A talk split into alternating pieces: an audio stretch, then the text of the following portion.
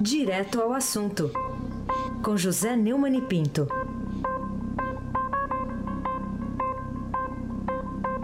Que já está aqui com a gente. Oi, Neumani, bom dia. Bom dia, Raíssen Abac. Bom dia, Camila Tulinski. Bom Oi. dia, Almirante Nelson. Oi. Bom dia, Ana Paula Niederhauer. Bom dia, Emanuel Bonfim. Bom dia, ouvinte da Rádio Eldorado. E come... 7.3. É isso aí, é isso aí, Neumann. E começamos aqui com a notícia que está aqui abrindo o portal estadão.com.br, noticiário de hoje, é de que os fundos de pensão fecharam 2016 com um rombo de 70 bilhões e 600 milhões de reais, segundo o levantamento da Superintendência Nacional de Previdência Complementar, Previc, que é o xerife aí do setor. O dado preocupa por causa da rápida expansão do déficit do sistema, que subiu 700% em quatro anos. 2012, o buraco era de 9 bilhões e o rombo subiu para 21 bilhões em 2013, 31 bilhões no ano seguinte. O déficit atingiu seu ápice em 2015, quando somou 77 bi 800. E a que se deve esse descalabro todo, hein, Neumann? A reportagem de Murilo Rodrigues Alves, de Brasília, revela que a indústria dos fundos de pensão é composta por 307 entidades que administram 1.137 planos de benefícios para corporações. Juntas, elas detêm quase 800 bilhões de reais em investimentos, representam 12,6% do PIB. São 7 milhões e 200 mil associados entre participantes que estão na ativa, dependentes e assistidos. Um plano de aposentadoria registra déficit quando os ativos não são suficientes para pagar os benefícios previstos até o último participante vivo do plano. A nova regulação não exige aconselhamento de todo o déficit. A norma em vigor permite que planos com população mais jovem tenham mais tempo para administrar os desequilíbrios. Para cobrir o déficit, participantes e patrocinadores precisam injetar mais dinheiro nos planos por meio de contribuições extras Fundo de pensão é uma poupança formada por trabalhadores de uma mesma empresa com a finalidade de complementar sua aposentadoria. O dinheiro é, é gerido por um colegiado com representantes indicados pelas empresas e pelos trabalhadores. Os maiores fundos são de empresas estatais, foram criados há mais tempo. Escalabro deve-se ao mesmo pelo qual as duas recentes gestões petistas assistiram impávidas a limpeza total dos cofres da República. Os fundos de pensão administram montanha de dinheiro e seria impossível escapar à roubalheira generalizada do país. Afinal, todos são cúmplices e as investigações a respeito poderão levar a descobertas ainda mais chocantes do que as feitas pela Lava Jato no caso da Petrobras, no caso do Mensalão, etc. O Brasil tem sido um descalabro só em matéria de moral e de gestão financeira. Os fundos de pensão sempre foram a maior ocasião que faz o ladrão na história deste país, corrupto e devastado, Raíssa Mabaki. Bom, já que você entrou pelo assunto aí, o Ministério Público Federal anexou dia 11 uma série de relatórios e documentos na ação penal que investiga o triplex condomínios solares no Guarujá, as informações são parte dos documentos que os investigadores e o próprio ex-presidente da Oeste, o Léo Pinheiro, devem utilizar para provar que o imóvel foi uma forma da empreiteira repassar valores indevidos ao ex-presidente Lula. Bom, isso aí torna mito essa história de que a delação termina virando palavra contra palavra, um contra a palavra do outro, Neumann? Por falar em palavra, Raíssa Abac, será que o Almirante Nelson pode tocar o Léo Pinheiro aí? Houve um encontro para aprovação desse projeto? Houve, sim. É, na verdade, é, o presidente e a dona Marisa estiveram no, no triplex em fevereiro de 2014. É. De fato, os documentos que Léo Pinheiro entregou à Força Tarefa da Lava Jato mapeiam Segundo a reportagem de Fábio Serapião e Fausto Macedo, publicada no fim de semana no portal do Fausto no Estadão, as ligações entre o empreiteiro e pessoas ligadas a Lula as viagens de veículos do Instituto Lula para o Guarujá e registros de reuniões entre Lula e Léo Pinheiro, que agora o acusa de ser o real dono do triplex. O jornal Globo revelou que Léo Pinheiro pretende entregar documentos para provar o que disse o juiz Sérgio Moro. Pinheiro afirmou que o apartamento era de Lula e o valor do imóvel foi abatido de um encontro de contas de propina, encontro do qual você ouviu a própria voz do Léo Pinheiro aí falando a respeito. Do material anexado pelo Ministério Público Federal, a cópia de um e-mail no qual um funcionário do Instituto Lula manda a agenda do ex-presidente do dia 3 de junho de 2014, revela um encontro entre Lula e Léo. Ao juiz Moro, o empreiteiro citou uma conversa no mesmo mês. Aquela conversa que você viu gravada é parte dessa conversa. É, entre os dois, em que Lula teria pedido a destruição de provas, possível repasses da OAS para Vacari, o ex-tesoureiro do PT. Segundo Léo Pinheiro, Lula te perguntou: Você tem algum registro aí de algum encontro de conta feita com Vacari com vocês? Se tiver, destrua. Outro encontro, de acordo com o e-mail anexado, teria ocorrido às 4 horas da tarde do dia 25 de julho de 2014. No mesmo ano, as, agências, as agendas de Lula ainda apontam reuniões em 13 de outubro e 10 de novembro. A tese da defesa de Lula, Raíssa, apoia-se na afirmação de que a simples prova de que houve encontro não quer dizer que nele tenha ocorrido exatamente o que o delator premiado contou. Daí que vem aquela história que você perguntou aí, né? A palavra de um contra a palavra do outro. Na verdade, a grande vantagem da delação premiada é apontar a relação de causa e efeito entre a propina paga e a vantagem que o pagador de propina levou para pagá-la. Para tanto, é preciso que haja é, uma documentação de fatos que demonstrem essa, esse pagamento. Né? Ah, mas, além disso, provas de depósitos de quantias são também essenciais.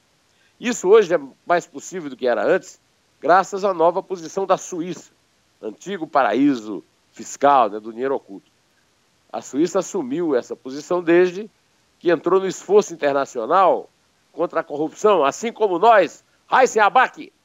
Bom, vamos falar aqui de uma entrevista do presidente Michel Temer à TV espanhola, TVE, que foi noticiada nos jornais brasileiros ontem.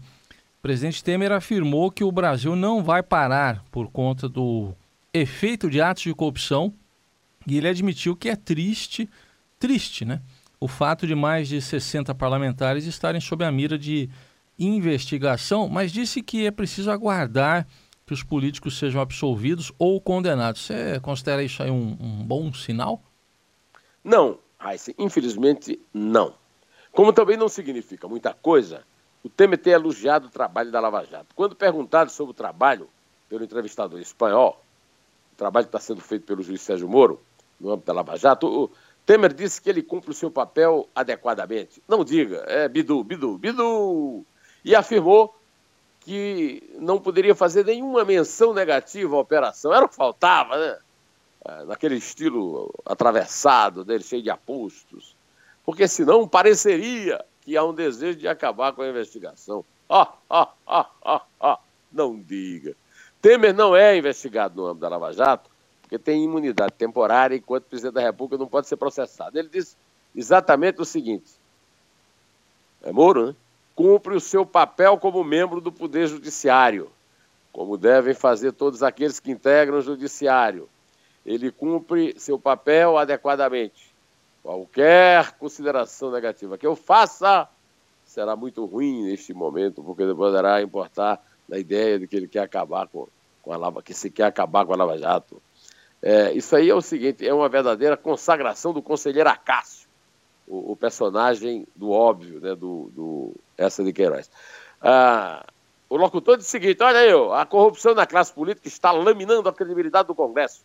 Por isso, perguntamos se não é triste que quase 80 deputados e senadores sejam acusados de corruptos. Na lista de Faquim, que apura casos de corrupção, nós sabemos, são relatados por relatores da relatora do Odebrecht 63 deputados e senadores. Aí o Temer respondeu: triste eu acho serão definidos à medida que o Poder Judiciário condena ou absolva as pessoas. Na verdade, a tristeza e o apoio ao Moro dado por Temer, dados por Temer, não resultam em ações específicas que demonstrem seu apreço pelos, pela justiça, pelo juiz, pela honestidade e pelo país. E a importância que teria de dar como chefe de governo de uma nação que admira, respeita e conta com o trabalho da República de Curitiba para limpar o Brasil de vez dos ratos instalados na política e no serviço público, inclusive do Palácio do Planalto. Essa conversa mole do presidente da República, que não basta ser citado em delação, é preciso que o ministro suspeito de corrupção seja acusado formalmente para ser afastado e condenado para ser demitido, é uma desculpa furada para que ele fique posando de vestal enquanto protege com seu manto de virgem, falsa virgem, auxiliares, muitos deles amiguinhos e comparsas, a pretexto de bancar o justo.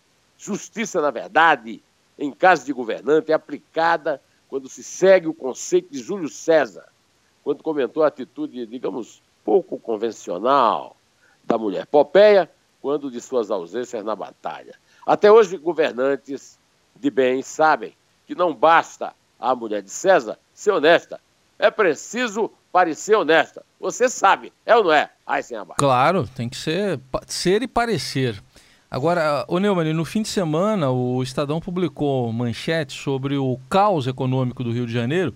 E qual é a importância que o problema específico aí do Rio, do nosso estado vizinho, cuja capital é a segunda maior cidade do país, tem sobre o resto do Brasil nesse momento de crise generalizada?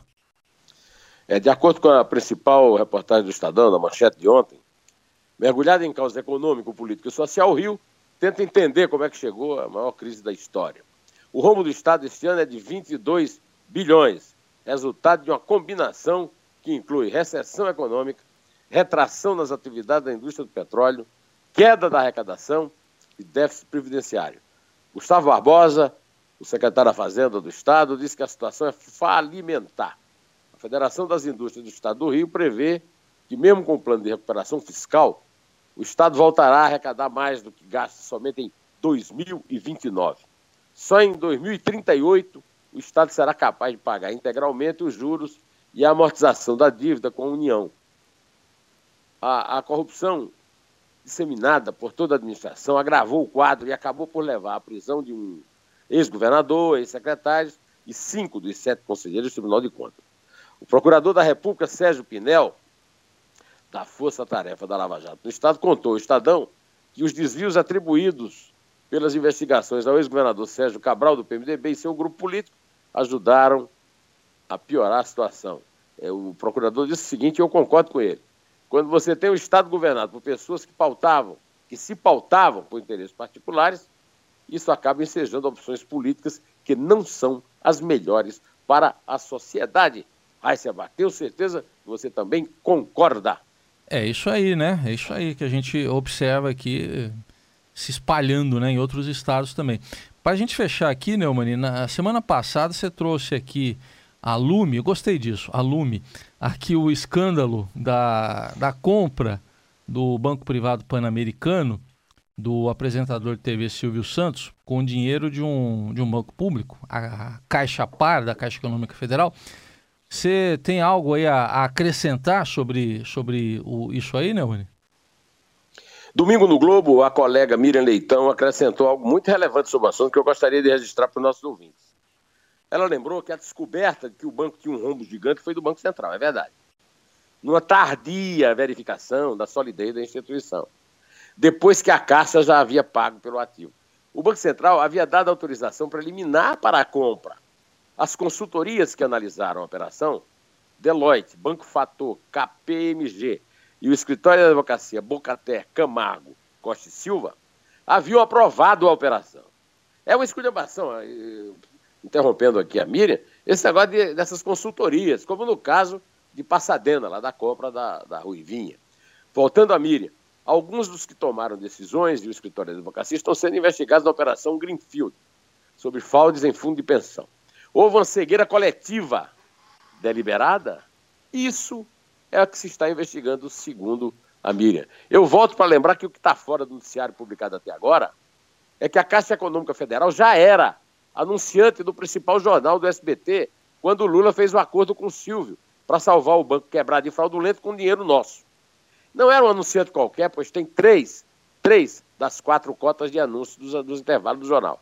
Ao contrário do presidente Temer, que se diz triste, mas não age a respeito disso, é, eu começo esta semana muito triste com a morte do meu querido amigo Zé Adriane.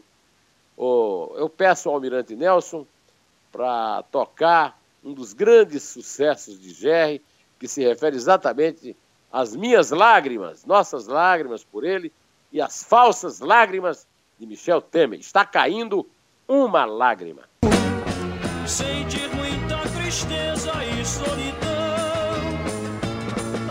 Está caindo uma lágrima no teu rosto. Se não há beijo, vento a secará. Quero guardar para sempre aqui em meus lábios. Vamos contar? Vamos contar. Tristes hoje, mas vamos lá. É três. É dois. É um. Inter.